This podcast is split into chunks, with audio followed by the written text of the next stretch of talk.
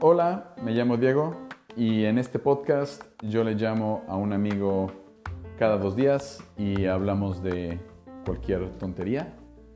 No nos tomes mucho en serio, no nos creas todo lo que decimos y por favor no sigas ninguno de nuestros consejos, pero podrás pasártela bien por 20 minutos. Ese es el... Ese es el... Bueno, esto está muy mal editado también, como lo puedes ver, pero te la vas a pasar bien.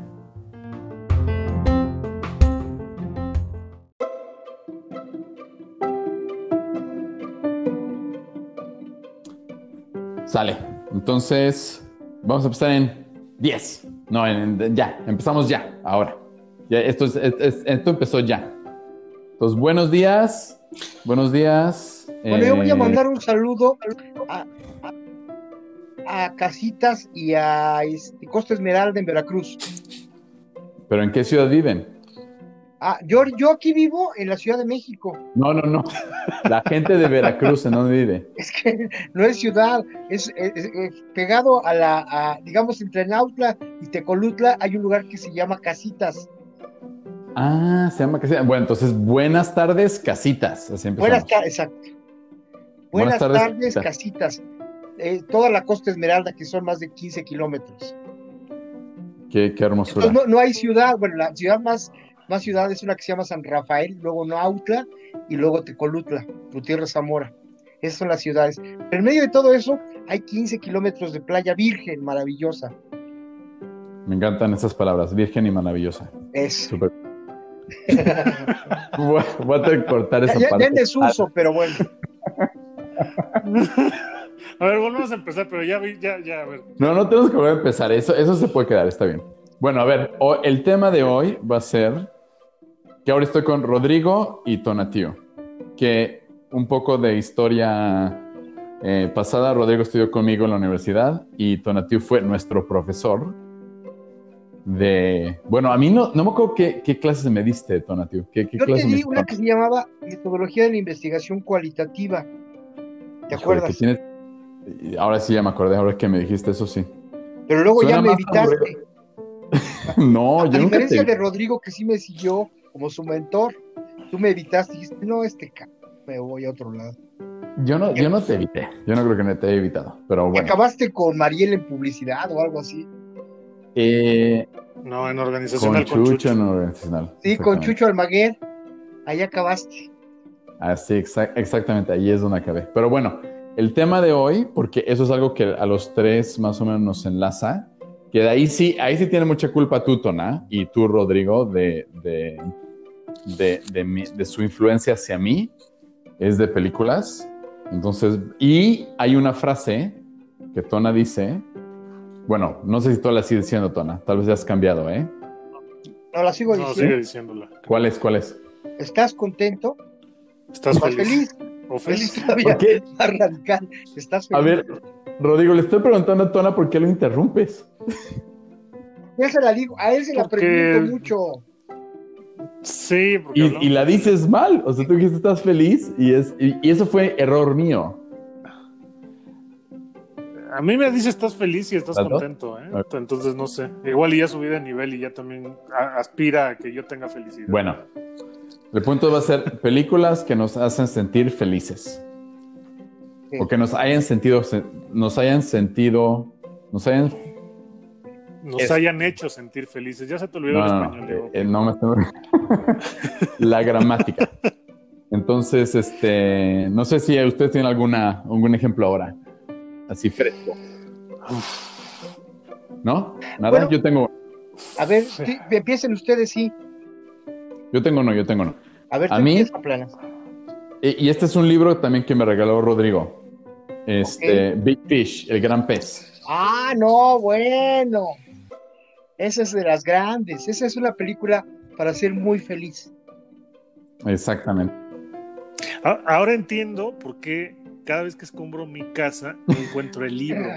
Y maldigo a toda la gente que ha venido a mi casa, incluyendo mujeres y novias y digo, es que alguna se la llevó. No, no, no, y ahora entiendo que mi yo dadivoso se lo regaló en un momento de, estupidez eh, feliz a Diego y pues por eso ya no lo tengo, pero ese libro lo, yo lo quería mucho, ¿no? Porque es totalmente distinto el libro. Oye, el libro, ¿quién es el autor del libro? mejor.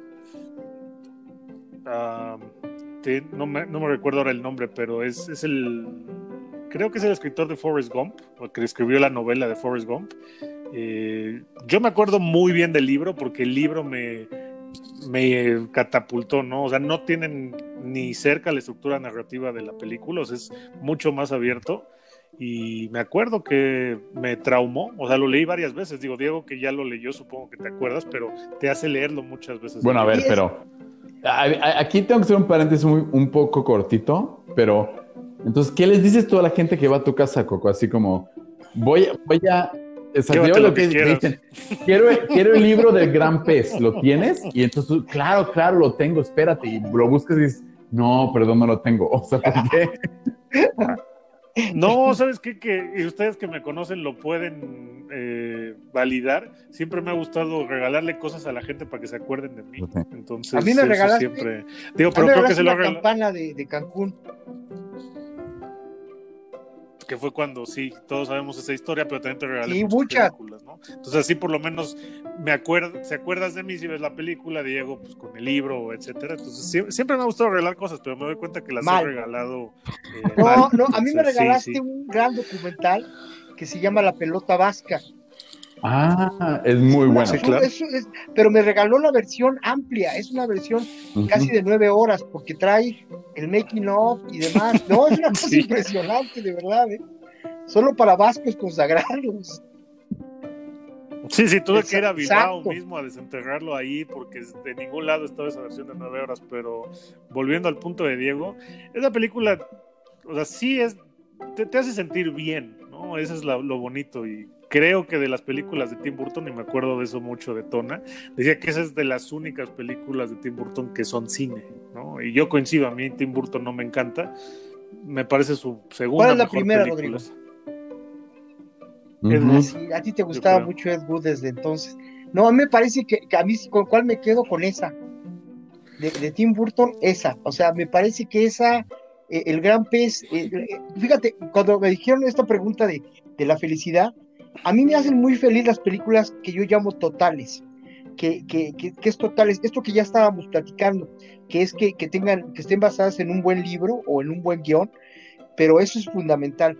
Y luego que tenga buena fotografía, buena actuación, buena música. Entonces, esas películas totales no son muchas en el mundo. Hoy, hoy posteé la misión, pero en realidad son muy poquitas las películas que tú puedes decir, desde el ángulo que tú las veas, pues te van a hacer felices.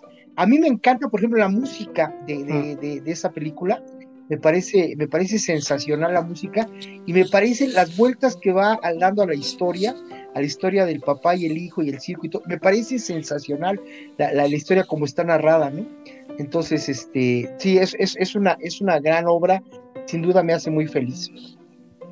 A mí hay una, hay una escena en específico que es, está en el. Es cuando ve a la, a la pues, a su esposa, ¿no? Está en el circo y todo se frena y hay como unas palomitas de maíz en el, en el aire. Las tiene que quitar con las manos. Eso, eso yo creo que la primera vez que lo vi dije, es que esto, o sea, no, no sé, no sé qué, no sé exactamente qué es, pero cada vez que veo esa escena me hace feliz. O sea, me, me, me, me siento bien nada más ver esa escena. Del, el, este, ¿Cómo se llama ese actor? Igual.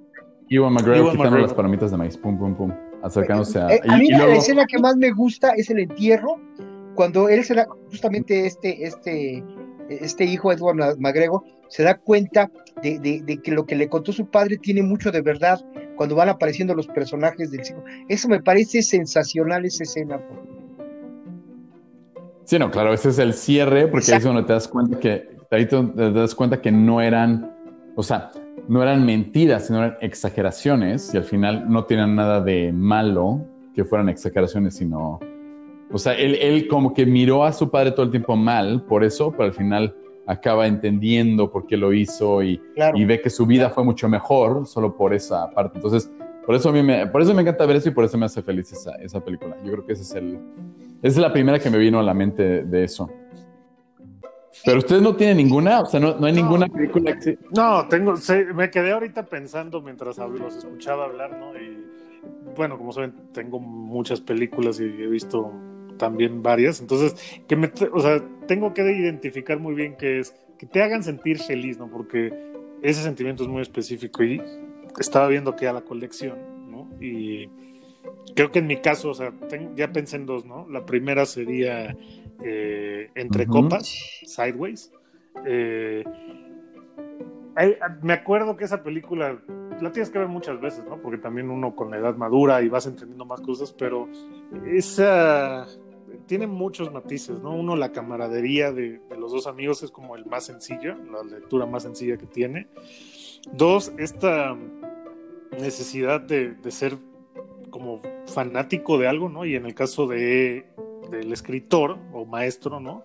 Él es muy fan del vino y su vida la marca eh, el vino, la pasión que tiene por el vino. Y ya después viene eh, esa tercera capa de, ¿cómo decirlo? Eh, cómo nos queremos relacionar con las personas, porque bueno, si se acuerdan, la película es ellos dos, la despedida de soltero de, del amigo, que es actor, que, que, que, sola, que hizo un show gigante en los ochentas, pero ya solo hace comerciales, y tienen un fin de semana, bueno, no, más días, tienen tres, Van- cuatro van días por un juntos en los tour, ¿no? viñedos. En, En en los, en los California. viñedos de, de- de California. Sí, sí. Exacto, exacto. Y te, te dicen tanto de los personajes la, la- la película, pero siempre lo que a mí me gusta es que ninguno de los dos son personajes perfectos, son personas perfectas. Pero termina siendo afanable con los dos, ¿no? Y cada uno, bueno, uno tiene un problema con el divorcio de su ex esposa y cada vez que bebe, ah, bueno, se pone mala copa.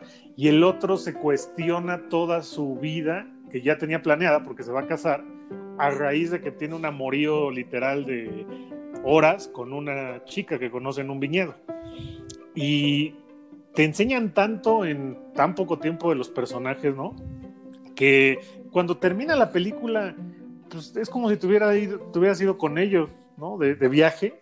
Pero también eh, hay algo que, que, esta película tiene que creo que es la textura, ¿no? Que, o sea, esa textura de estás con ellos en los viñedos, ¿no? O sea, no es que estés tomando vino con ellos, pero es como si estuvieras ahí.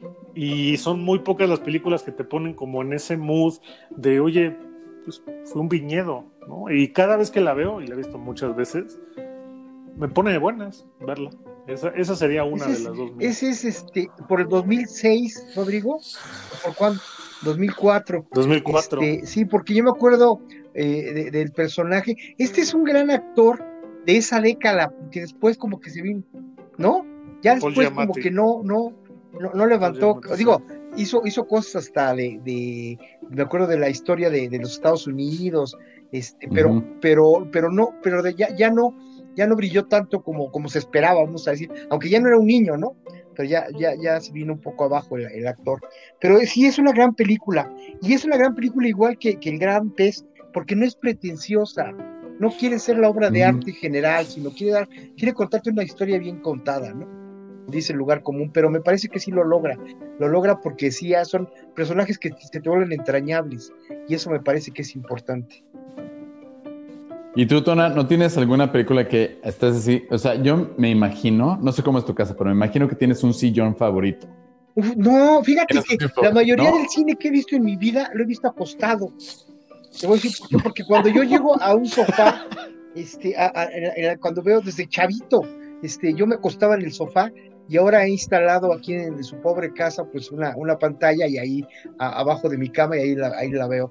Pobre de mi esposa, pero ahí nos tenemos que, que, que soportar. Pero este, no hay muchas. Yo, yo lo primero que pensé fue, pues digamos, en los clásicos, ¿no? En, películas como, ¿qué te digo? De, de- sobre todo de comedia, porque dije, bueno, si la otra cosa es la, pero también dije, pues es demasiado sencillo hablar de Chaplin o de Woody Allen, ¿no? Entonces, este, yo, yo creo que sí.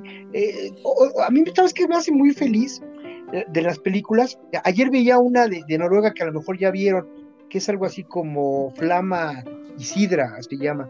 E, e, es, es, una película noruega no muy, hace, será de hace cinco años cuando mucho, pero lo que me hace muy feliz es la determinación histórica.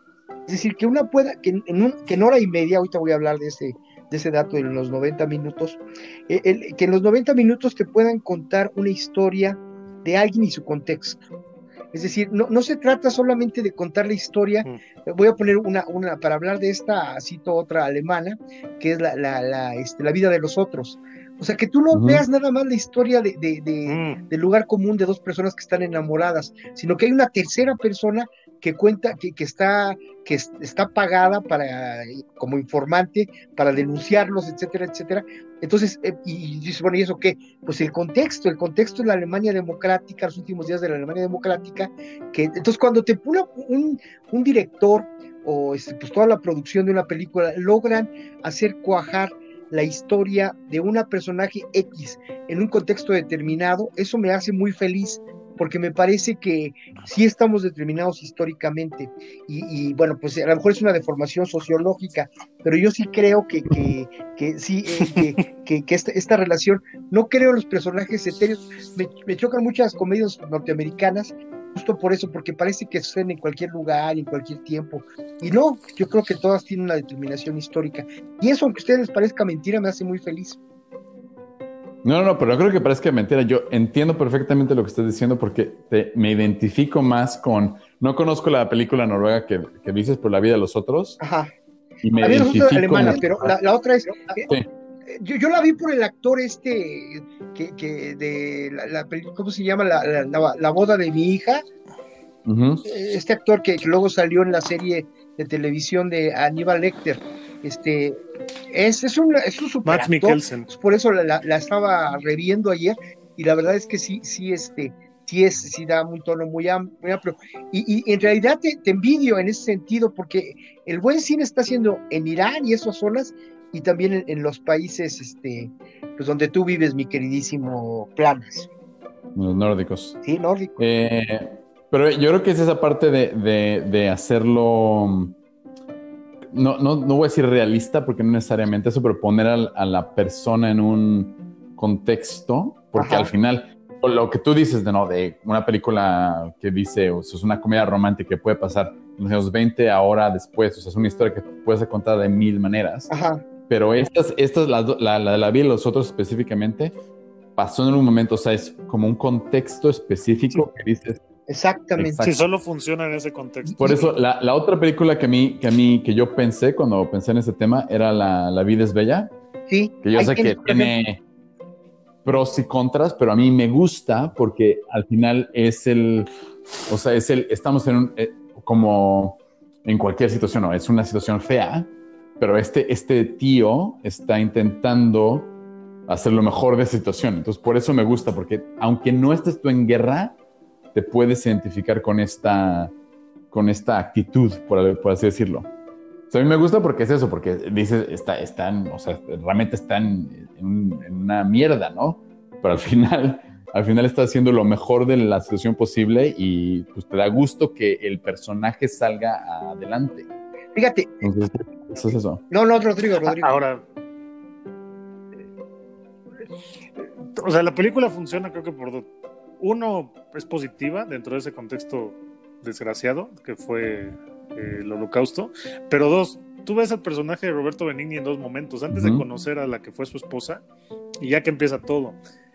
Y tal vez contrario a lo que se podría pensar, el personaje, su arco, digamos, dentro de la historia, él siempre es el mismo, o sea, lo ves fuera con, conociendo a su esposa y tratando de ganársela con, en el tema del restaurante y queriendo eh, llevársela, ¿no? Y, su esposa al principio está dubitativa de irse con él o no porque está comprometida con otro. Entonces se mete a la escuela y se hace pasar por mil cosas para nada más poder hablar con ella.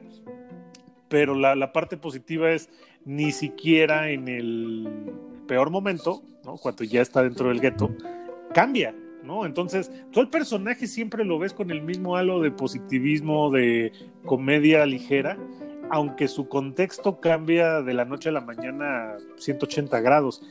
Y es como si el personaje fuera eterno porque nunca evoluciona. O sea, siempre se queda igual. en las buenas y en las malas. Entonces Sí, está sí, es raro. raro, es raro. Bueno, oye, nos quedan dos minutos. Ajá. Entonces, ¿qué tips tienen para cuando, o sea, o de- no tiene que ser una película en específico, pero sino que para, para ser más feliz cuando estés viendo una película? Yo, yo creo que hay que ver cine, cine este, distinto al, al, que, al que nos han propuesto. Tú a lo mejor tienes otra oportunidad ahora, pero acá sí, sí estamos muy dominados por el cine norteamericano. Y entonces, este, si te acercas a otras cinematografías, eso, eso es el primer tip. O sea, creo que hay que ver cine de todo el mundo, que ese es lo, más glorioso, ¿no? Y, y creo también que este que no, no, está de más decir que los directores eh, te van guiando a, a si, si, ves una película con un director que te gusta, es muy probable que otras películas te, se relacionen con ellas, ¿no? Para no hablar, por ejemplo, de corrientes, por ejemplo, del grupo Dogma o de, o de este, uh -huh. la nueva ola francesa, eh, eh, que, que, que, eso te va a llevar a ser mucho más exigente en el cine que tú vas viendo y el cine que te guste, ¿no? Bien, bien. Yo diría uno, ponerle total atención, y es muy elemental, pero falla, ah. ponerle total atención a la película, o sea, apagar el celular y enfocarse. Y la segunda, y es como dijo Tona, ver cine en otro idioma, o sea, ver cine con subtítulos, leer, eh, y conocer otros lugares del típico cine que, que, te dan, ¿no? Sea americano, latino, hay que ver otras culturas, ¿no? Yo me metí Mm. hace poquito al cine de Corea y Dios mío, o sea, está a años luz de lo que conocía, ¿no? Como nueva tendencia. Entonces es otra, o sea, aventurarte a cine que no conozco. ¿Tú planas? Yo voy a dar, yo voy a dar un tip extra que es, este, es hacer que cuando estés viendo una película estés en, el, en la situación adecuada. Si para ti, Tona, es estar acostado, tienes que estar acostado. Sí. No, pero es que es en serio, porque hay muchas veces que estás viendo una película y al final no es, no, o sea, o hay algo mal. Sí, sí, hay algo mal. No estás o estás ahí. viendo el celular, o hay ruido, o, o sea, entonces no estás metiéndote en la historia completamente. Y muchas veces eso, ese es el problema. O sea, yo, yo he visto películas en aviones que son películas muy buenas y no las he, no las he disfrutado porque la situación alrededor mía era muy mala. Claro. Entonces, si vas a una película y quieres pasártela sí. bien, haz que tu sí. alrededor sea lo mejor posible. Sí, la, la, situación sí determina, ¿eh? Yo sí creo que, que, que, que, que donde la ves, entonces, sí, claro. esta, esta guerra que, que Isabel Coiset y, este, y Alex de la Iglesia emprendieron hace algunos años de dónde se debe ver el cine, yo sigo pensando que en el cine se tiene que ver el cine. Eso lo sigo pensando. Ahora, pues ya ahorita en estos momentos, por ejemplo, por el coronavirus, este, pues sí los vemos en, en, en pantalla chica, pero, pero hay que verlo en el cine, hay que hacer el esfuerzo. Muy bien. Pues bueno, vamos a cortarlo ahora.